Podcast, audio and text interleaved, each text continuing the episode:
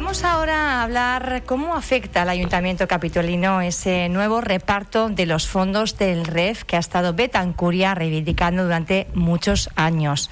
Ahora han quedado más mermadas las arcas de Puerto del Rosario. Vamos a hablar de este asunto y también de otros con el concejal de Economía, Hacienda, de Promoción Económica, Vivienda e Industria, Juan Manuel Verdugo. Buenos días.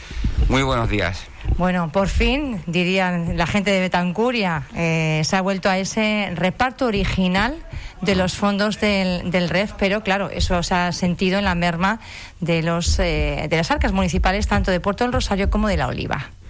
Efectivamente, eh, el reparto de, de los fondos del REF era una cuestión que era una aspiración histórica del Ayuntamiento de, de Betancuria formaba además parte de, de los acuerdos, eh, en cierta forma, eh, que se que se, que se adoptaron de cara a esta presente legislatura, porque era, como digo, una reivindicación histórica que obedecía además a la, el anterior reparto pues a una situación eh, concreta en el momento en que se modificó, que benefició eh, en cierta manera eh, o beneficio a Puerto del Rosario en su día, porque efectivamente, con independencia de que esos fondos atienden a diversos factores y circunstancias como la población, pues la extensión y, y demás, también eh, había que atender pues a los servicios públicos que en ese momento Puerto del Rosario estaba atendiendo por razones de fundamentalmente de, de, de, niños y niñas en edad escolar y demás y por todo. Estamos hablando, yo no, no, recuerdo la fecha, pero 2003 o una cosa Sí, así, cuando sí, de repente bueno se cambia el criterio original, se tiene en cuenta que hay una crisis,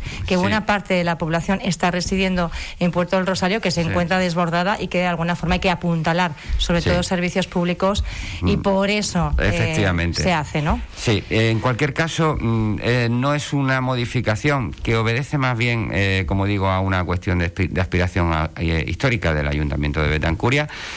Este ayuntamiento en su día, eh, esta corporación, eh, esa, aspiración fue reiteradamente eh, no acogida por parte de las corporaciones anteriores, pero esta corporación pues entendía que efectivamente se, se producían las circunstancias eh, para, para poder acometer eh, esa modificación, entre otras cosas porque el Ayuntamiento de Puerto Rosario tenía, gozaba en estos momentos de una estabilidad presupuestaria que no tenía en el momento en que se produjo la modificación inicial y que por tanto le permitía poder eh, acometer una modificación en este sentido renunciando pues a, uno, a unos fondos que, bueno... ¿De cuánto estamos hablando? Estamos hablando no de una cantidad tampoco muy importante teniendo en cuenta el presupuesto de Puerto Rosario y teniendo en cuenta, como digo, la situación económica ahora mismo de Puerto del Rosario, porque son aproximadamente unos 300.000 euros, si no recuerdo mal ahora mismo. Pero Ventacuria tiene un presupuesto de 2-3 millones, quiero decir Claro, que para- lógicamente para- el porcentaje... Quiero decir, en términos porcentuales del presupuesto, pues es evidente que para Betancuria eh, es un porcentaje importante,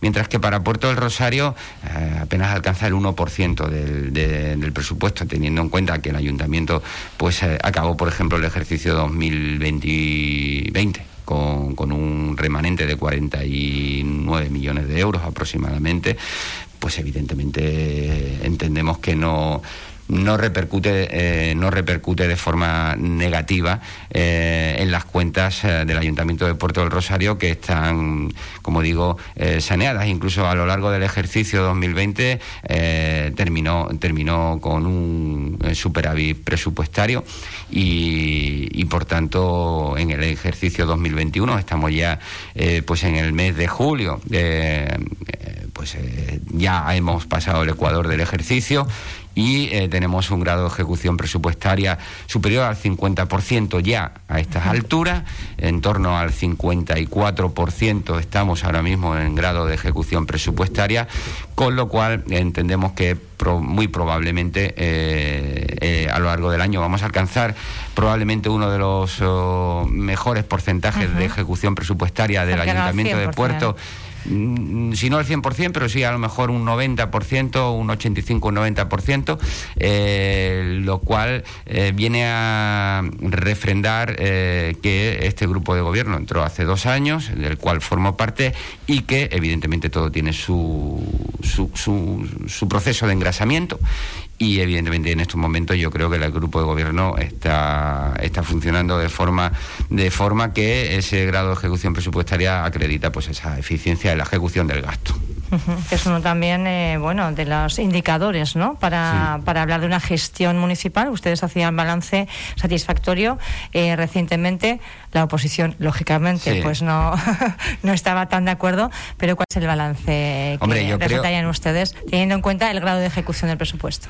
Yo creo que el balance de ejecución presupuestaria, mm, y ya no solo el balance de ejecución presupuestaria, creo que como digo, a estas alturas del ejercicio es bastante bastante positivo, sino que el balance de la gestión de, este grupo de gobierno yo creo que es eh, positivo. Pero mm, es que no, no, es que lo diga yo, es que creo que lo dice, eh, es, algo que se palpa en, las calles eh, del municipio, por cuanto en una situación de pandemia como la que hemos vivido, y te lo dicen mm, incluso personas que están en otros municipios de la isla de Fuerteventura, que el Ayuntamiento de Puerto del Rosario ha sido probablemente la administración eh, que eh, ha mantenido eh, un nivel de, actuación en términos económicos muy importante eh, con la ciudadanía. Eh, nosotros articulamos ayudas eh, al alquiler, que era la primera vez que se articulaban en un municipio de la isla, y se han concedido en el ejercicio 2020 más de 300 y en el ejercicio 2021 creo que son 352 ayudas de 750 euros para 352 familias. Además de, eh, además de las ayudas de servicios sociales que se han duplicado de forma exponencial, también se han eh, concedido ayudas en, respecto a, aquellos autónomos y empresarios afectados por el COVID, en el, en el marco de las competencias que los ayuntamientos tienen y en este caso en el marco de la competencia que la propia ley de base de régimen local y municipio de Canarias eh, le atribuye para la promoción de la actividad económica. Eh, esas, ayudas, concejal, ahora ha terminado el plazo de subsanación de errores. Efectivamente. ¿A cuántas, a cuántas empresas, a cuántas pymes se llega?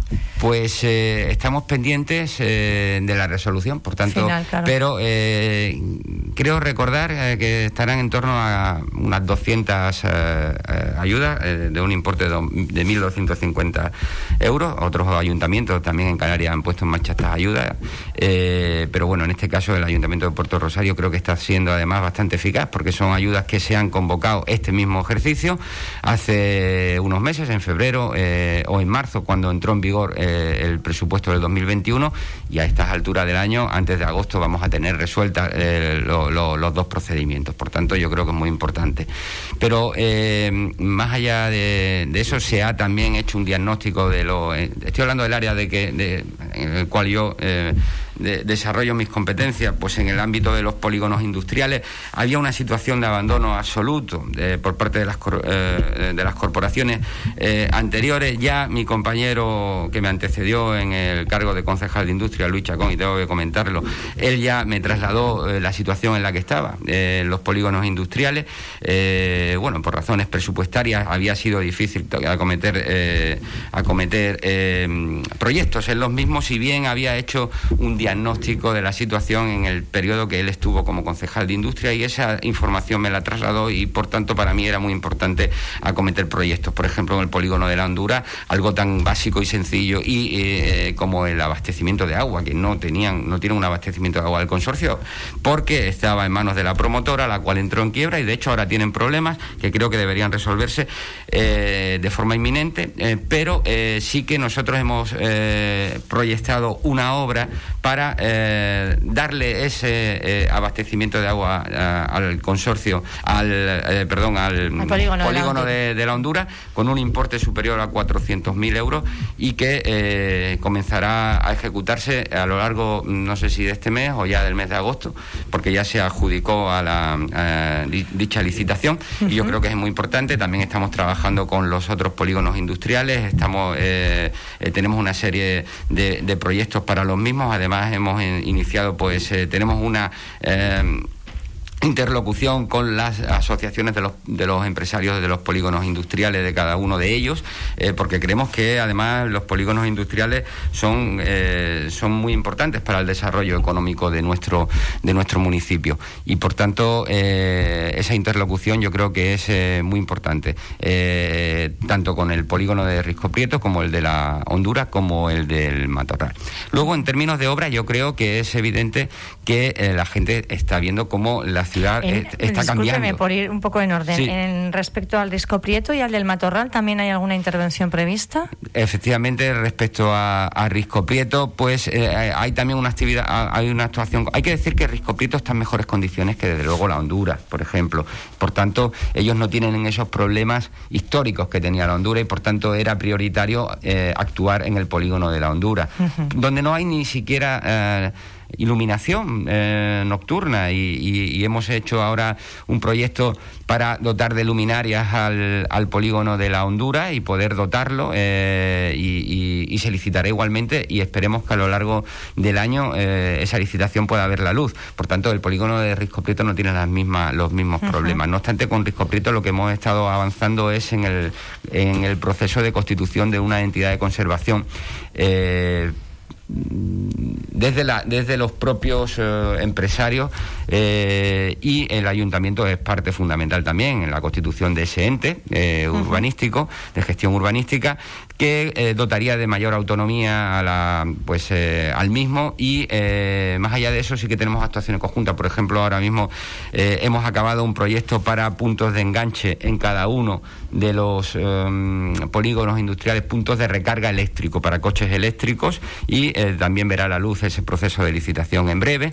Eh, estamos igualmente también trabajando pues en la eh, señalética, en la modernización de los polígonos industriales, eh, porque creo, como digo, que es importante, es un vector fundamental en, el desarrollo económico de nuestro municipio.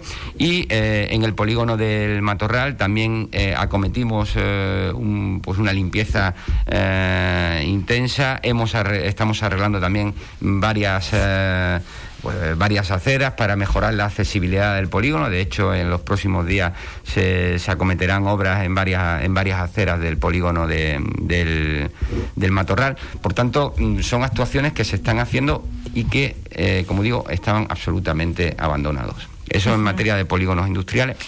Es como, ¿Cómo está eh, la ocupación de los polígonos, más o menos? Eh, quizá Risco Prieto sí es una quizá de los eh, bueno pues de los referentes en toda la isla, pero es verdad que el nivel de ocupación de la Hondura y quizá también el matorral no sea tan bueno no, no, no crea no crea. Tiene tiene un grado de ocupación en estos momentos bastante importante los tres polígonos. De hecho existen ahora mismo proyectos de ampliación eh, con eh, empresas bastante importantes, eh, tanto en el polígono, sobre todo en el polígono de la Honduras y en el polígono del eh, Matorral, según la información que nos han trasladado, eh, y que, eh, por ejemplo, en el polígono del Matorral estamos está pendiente ahora mismo, bueno, se hizo un informe para lo que es la ampliación de ese plan parcial del polígono industrial del Matorral, donde se van a asentar empresas muy importantes, muy importantes. Díganos eh, algo, concejal. Y, en no el caso. Puede, no nos puede dejar así, con muy importantes repetidas veces. Ya. Y sin decir.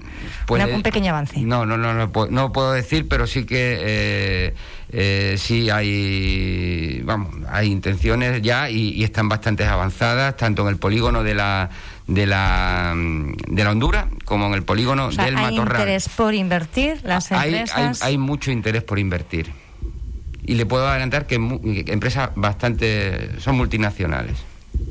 Pero no no eh, bueno hasta que no, no se produzcan pues eh, evidentemente son cuestiones empresariales bueno, intentaremos ahondar por ahí a ver qué, pescamos. Se lo tenía que preguntar. Estamos hablando de esa, de esa apuesta de, la corporación por recuperar estos espacios para el desarrollo económico tan importantes, que son los tres polígonos industriales mm. que tiene la ciudad eh, capitalina. Hablamos también de otros ámbitos, concejal. Sí, bueno, como le decía, pues en el término de, en el campo de las obras, que es lo más cercano al, ciudadano, yo creo que eh, hay un, un proyecto que es emblemático, que es eh, el, bueno, pues el paseo de, al, hasta, la, hasta Playa Blanca. Eso era algo fundamental que esta corporación cuando tomó posesión sabía que debía llevar a cabo. Además, se había hecho desde, desde el bueno, desde el propio, el propio trabajo desarrollado por, por parte de, la senadora Paloma, porque es un convenio con costas y demás, y estaba, era un proyecto que estaba ahí un poco arrinconado y se retomó y eh, hoy eh, ya mm, podemos ver que ese proyecto es una realidad material, será en los próximos meses, tendremos un, un paseo y por tanto una culminación histórica. Yo espero que además luego podamos avanzar en, en la otra parte del paseo para, para el charco y yo creo que desde ese punto de vista creo que, sería importante. No obstante, para el charco sí que hay previstas varias actuaciones urbanísticas importantes, eh, eh, sobre todo en la parte primera, en la que engarza entre, pues, entre la residencia militar y la zona de, de, donde, donde, está el Herbania. Ahí se va a hacer también una actuación muy interesante que están eh, preparando desde, desde obra con un proyecto que ya, que ya está en marcha. También en la zona pues en la zona eh, posterior, eh, de, esa, zona posterior a la, a la, cual estamos hablando, de la zona de los hornos de cal, también se va a hacer una actuación urbanística en ese, en, eh, en ese ámbito que yo creo que va a ser también muy importante y que va a poner en valor el charco, porque creo que el charco además es fundamento de, también de nuestro desarrollo. También eh, yo creo que todas las obras de, acerado que se están haciendo de lo que es mejorar eh, la accesibilidad, eh, se va a mejorar también el acceso a nuestro municipio, Puerto del Rosario, con la licitación muy próxima de eh, primero de mayo, donde no va una peatonalización, sino que va una rodonalización de la parte desde, desde diríamos, desde donde está la, mm, la rotonda eh, posterior. El carnero, ¿no? La rotonda del carnero hacia. Efectivamente, diríamos que para todos aquellos que llegan desde la estación de Guagua, de diversos puntos de la isla, que puedan bajar en un camino eh, transitado y ahí se va a hacer una rodona en, un, en una vía, en un, en un, sentido único. Un sentido único que los vehículos evidentemente van a poder eh, circular en ese sentido único y eh, la actuación pues yo creo que va a ser una actuación que va a mejorar eh, muchísimo pues nuestro patrimonio va a embellecer nuestro municipio. Yo creo que es muy importante embellecerlo de cara pues a, hacerlo más atractivo para, para que sea en definitiva más vivible tanto para los que aquí vivimos como para los que nos visitan que cada vez son más cada vez además son más lo podemos ver en nuestra en nuestras calles, ¿no? Eh, yo creo que eso va a ser importante. Luego en, los pueblos eh, se están acometiendo también proyectos. En el caso de Tetir se está estamos eh, ahora mismo en un proyecto de peatonalización de toda la zona del casco antiguo de Tetir, con lo cual va esperemos que quede pues como digo mejorar el pueblo porque los pueblos son un valor muy importante para nuestro desarrollo y además va a ir acompañado de un museo de historia dentro de la propia localidad de Tetir eh, que, pienso que también, como digo, eh, es muy importante mejorar en infraestructuras culturales. Yo creo que Puerto del Rosario no puede renunciar a ser eh, vector del desarrollo económico en términos turísticos de nuestra isla, sino que debe ser complementario al turismo de sol y playa. Yo creo que nuestras fortalezas deben estar fundamentalmente en la cultura, en, que aquel turista que viene a, cualquiera de nuestros destinos maravillosos que tenemos en nuestra isla, pueda eh, decidir un día eh, o dos incluso, eh, voy a ir a Puerto del Rosario, pues porque tengo atractivos culturales que ver allí, pues en términos de museo, en términos de patrimonio histórico, y eso yo creo que debe ser muy, muy importante y ahí tenemos que trabajar. Concejal, hay una cuestión también, avanzó en una última reciente entrevista que tuvimos con el alcalde de Puerto Rosario, precisamente con Juan Jiménez, que nos dejó entrever un poco una apuesta que va a hacer la corporación previsiblemente de adquirir, me parece que eran ocho inmuebles para ponerlos al servicio bueno, de las familias más vulnerables. Eh, sabemos que la corporación no tiene competencias en sí, no es eh, una eh, gestión directa que acostumbren a hacer los ayuntamientos, pero sí que van a tratar de tomar cartas en el asunto. Bueno, yo entiendo que sí, eh, la corporación evidentemente las competencias en materia de vivienda las tiene la comunidad autónoma y en el marco de la, de la ley de vivienda, pues también en el ayuntamiento de Puerto Rosario puede ejercer competencias, pero yo creo que evidentemente el ayuntamiento de Puerto Rosario, como digo, tiene competencias eh, para poder dar lo que son las soluciones habitacionales. Es, decir, eh, con la nueva ley de enjuiciamiento civil se estableció que en todos aquellos desahucios se debía recabar un informe de servicios sociales para determinar si había una situación eh, habitacional para aquellas familias que estén en una situación económica eh, de vulnerabilidad y estén sujetas a un desahucio. ¿Se tiene constancia de cuántos desahucios, por ejemplo, ahora una vez que ya ha finalizado el, estado de alarma y, se están haciendo efectivos? Pues mire, eh, los desahucios creo que están, si no recuerdo mal, hasta el 9 de agosto suspendidos por el decreto de estado, o sea, por las sucesivas prórrogas del estado de bueno, no por el decreto de estado de alarma, sino por las medidas que se adoptaron en el marco de la situación de pandemia por parte del gobierno. Y por tanto, hasta el 9 de agosto estaban suspendidos para aquellas situaciones de especial vulnerabilidad que deberían ser apreciadas por el órgano judicial. Eh, en este caso, eh, los desahucios, eh, desde luego, siempre serán un drama y, están y están ahí no eh, en cuanto a la estadística de los desahucios pues habría que eh, ahora mismo no están actualizadas porque habría que acudir a la estadística judicial que tiene el Consejo General del Poder Judicial. Es muy sencillo se va uno a, la, a las estadísticas del Consejo General del Poder Judicial y por órgano en el Partido Judicial de Puerto Rosario pues sabremos cuántos desahucios se han producido en el ejercicio 2019 pero no lo tenemos actualizado al día de, en, este año 2021 eh, la mayor crisis de, desahucios que se produjo en Puerto del Rosario, en términos de, como digo, de desahucios, se produjo en los años 2012, 13, 2011, cuando eh, mm, cientos de personas fueron desahuciadas eh, como consecuencia sobre todo de ejecuciones hipotecarias, más que de, desahucio. En este caso estamos hablando fundamentalmente en estos momentos de desahucios arrendaticios y por tanto eh, eso mm, se ha reducido. Ahora bien, siguen existiendo desahucios eh, por, por, impago de, renta fundamentalmente y a esos impagos de renta, a esos desahucios por impago de renta, como digo, sí que se le debe dar una solución a aquellos casos que son especialmente sangrantes. Para eso es para lo que se puede, eh, diríamos, adquirir esos inmuebles que serían en concreto, como digo, pues ocho inmuebles para eh, dar esa solución habitacional a aquellas personas que en un momento determinado van a ser objeto de un lanzamiento eh, judicial y no tienen dónde, pues, dónde ir durante un periodo de tiempo determinado hasta que puedan... una eh, solución temporal. Una solución temporal.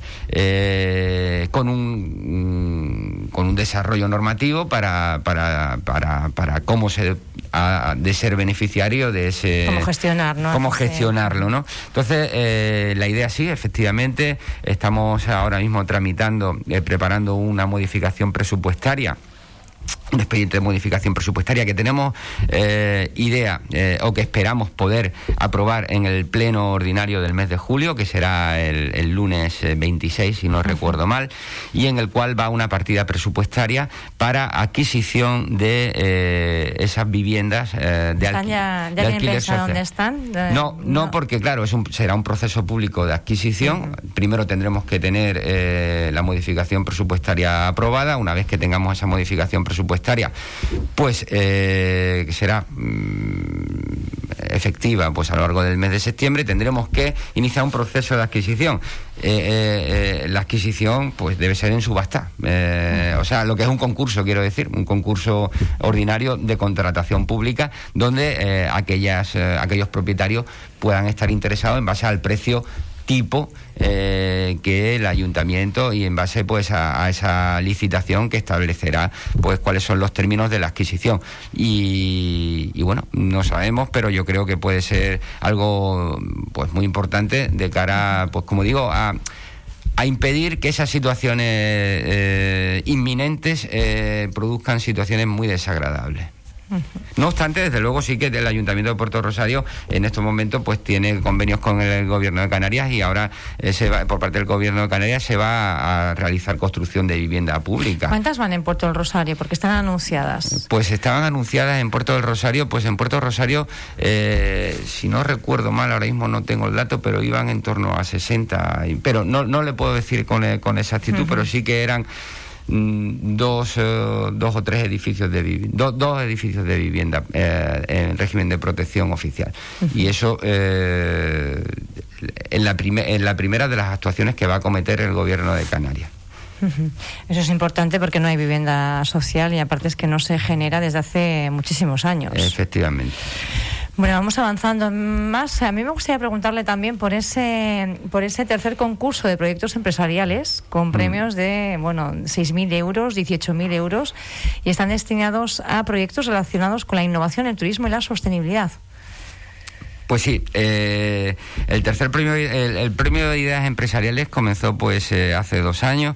Eh, pues en el primer año, pues al final solo se presentó un proyecto. en este caso era robótica en los centros educativos y la verdad es que era muy interesante. Y bueno, el resto de, premios quedó desierto y únicamente ese proyecto se valoró y se adjudicó. El año pasado ya tuvo una pues una cierta concurrencia importante. Hubo, creo recordar, nueve proyectos eh, que al final se materializaron ocho en el, en el concurso y eh, sí que hubo, como digo, bastante concurrencia.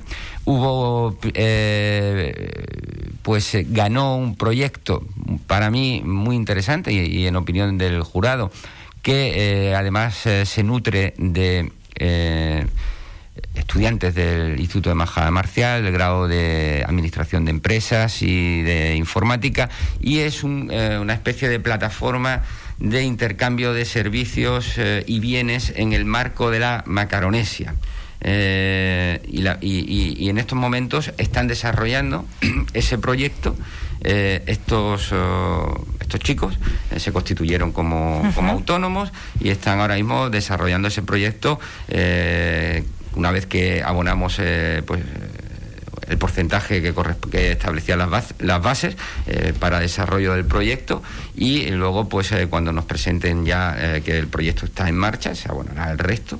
Y, bueno esperemos que sea efectivamente un proyecto pues muy interesante porque yo creo que para el propio desarrollo económico de también de Fuerteventura pues pues pero también que se incentive también porque son además cantidades importantes 6.000 18.000 euros quiero decir que el año pasado eran 15.000 euros, eh, 6.000 y 3.000. Este año hemos establecido un primer premio de 18.000 euros, lo, que determina que efectivamente con 18.000 euros eh, es, un, es una ayuda importante para, para que empezar. para empezar eh, en un proyecto y, Bueno, pues hay que incentivar, ¿verdad? A los jóvenes, sobre todo emprendedores, con ilusión, con ganas y con buenas ideas. Efectivamente, yo creo que eh, en estos momentos de crisis económica, donde la pandemia ha azotado nuestro sector productivo, Puerto Rosario yo siempre dije cuando empezó todo esto que no iba a ser igual que el resto de, municipios de la isla, pues por la propia estructura de nuestra estructura de nuestro sistema económico, donde prevalece más bien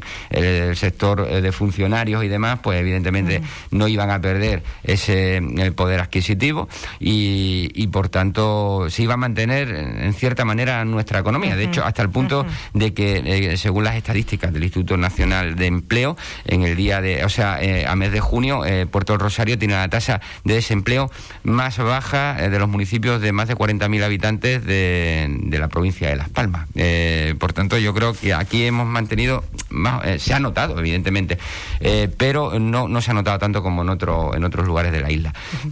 ahí también la Administración Pública creo que tenía que hacer su... contribuir en, el, en el mantenimiento de la situación económica, en la mejora de las condiciones, pero una vez que parece que vamos a entrar en una situación de, de, superación de la crisis, de crecimiento económico, creo que tiene que ser el sector privado. A partir de ahora, el que tire fundamentalmente de la economía una vez que desde el sector público se, ha, se han sentado las bases para que esa crisis no fuera pues eh, tan dura, ¿no? Eh, pero como digo, yo creo que es ahora eh, cuando el sector privado tiene que tirar de la economía. Para eso hemos tomado medidas como la bajada del impuesto de construcciones. El impuesto de construcciones que hemos bajado de pues eh, a un 0,75% eh, por ciento durante un periodo de dos años y medio. Es decir, el ICIO, el, impuesto sobre construcciones, lo hemos bajado desde el 2,5 hasta el 0,75 eh, hasta el 31 de diciembre de 2023 para aquellas obras que se inicien durante este periodo, es decir, durante un periodo transitorio. Eso tiene como objetivo fundamentalmente que un sector tan importante como la construcción pueda tirar de nuestra economía y que se tome decisiones inversoras en ese sentido, eh, creando las condiciones fundamentales para ello. También hemos mm, disminuido la ah, tasa ah, por obra, eh, por licencia de obra y demolición y la hemos bajado. actualmente tenían una serie de tramos, en función de los, tramos llegaba al máximo tramo de un 3,5. En estos casos eh, hemos establecido para todas aquellas solicitudes de licencias mm, desde el 1 de julio de 2021 al 31 de diciembre de 2022 hemos establecido un tipo único para la tasa del 0,5%. Si sumamos la tasa de licencia de obra y, la, y el impuesto de liceo eh, con estos, eh, en estos términos, eh, pues es un ahorro muy importante y yo creo que puede permitir que muchos inversores decidan en estos momentos pues apostar por la inversión en, en nuestro municipio por Puerto del Rosario. Una última cuestión también. Eh, también tienen ustedes nuevas ayudas para creación de empresas de apertura o reforma de locales comerciales. Hasta el 31 de octubre todavía están en plazo para bueno, pues, eh, presentar esa solicitud. Pues efectivamente, a partir de, o sea, están en plazo para es otra de nuestras apuestas, es intentar, eh, como digo, eh, articulamos esa, ayuda para aquellos empresarios autónomos que, aquellos autónomos fundamentalmente que lo estaban pasando mal con, consecuencia del COVID, complementarias con otras ayudas, y en este caso es para aquellos nuevos emprendedores, para eh, que puedan tener una ayuda por parte del ayuntamiento que será también compatible pues, con otras ayudas que se puedan articular desde el Estado de la comunidad autónoma. Y eh, en el marco de nuestras competencias y para promover, eh, como digo, nuestro, nuestro bienestar y nuestro desarrollo económico, hemos articulado estas eh, ayudas que van a, contribuir, espero, como digo, a que ese sector importante, que ese es el sector de los emprendedores, pues puedan, puedan iniciar, caminar juntos entre empresa, empresas, autónomos y administración pública caminar juntos en esta superación de esta situación económica, en la mejora de nuestro crecimiento, en la mejora de nuestras condiciones económicas y espero que, que como digo, pues también sean efectivas. Pues yo creo que ha sido una entrevista bastante larga y extensa, dando un poquito de cuenta de por dónde se está, eh, sobre todo, pues insistiendo e intensificando la apuesta de la corporación, sobre todo por ese desarrollo económico tan, tan necesario ahora mismo. Yo me quedo con la frase de ahora le toca al sector privado también, ¿verdad? Ponerse las pilas, las facilidades están ahí con esa bajada de, de, las tasas y un llamamiento a los que tienen capacidad inversora para que también lo hagan en Puerto del Rosario. Gracias, Juan Manuel Verdugo por compartir con nosotros estos minutos en la mañana en Radio Insular que le hemos robado, le hemos robado a la compañera, a la compañera Pilar, Pilar López. Pues muchas gracias por, la generosidad de Pilar y, gracias en este caso pues a ti pues por, eh, por, estos minutos. Un saludo, buen día. Yo me marcho rápidamente que me toca la segunda pauta de la vacuna. Gracias. Vuelva a escuchar esta entrevista en radioinsular.es.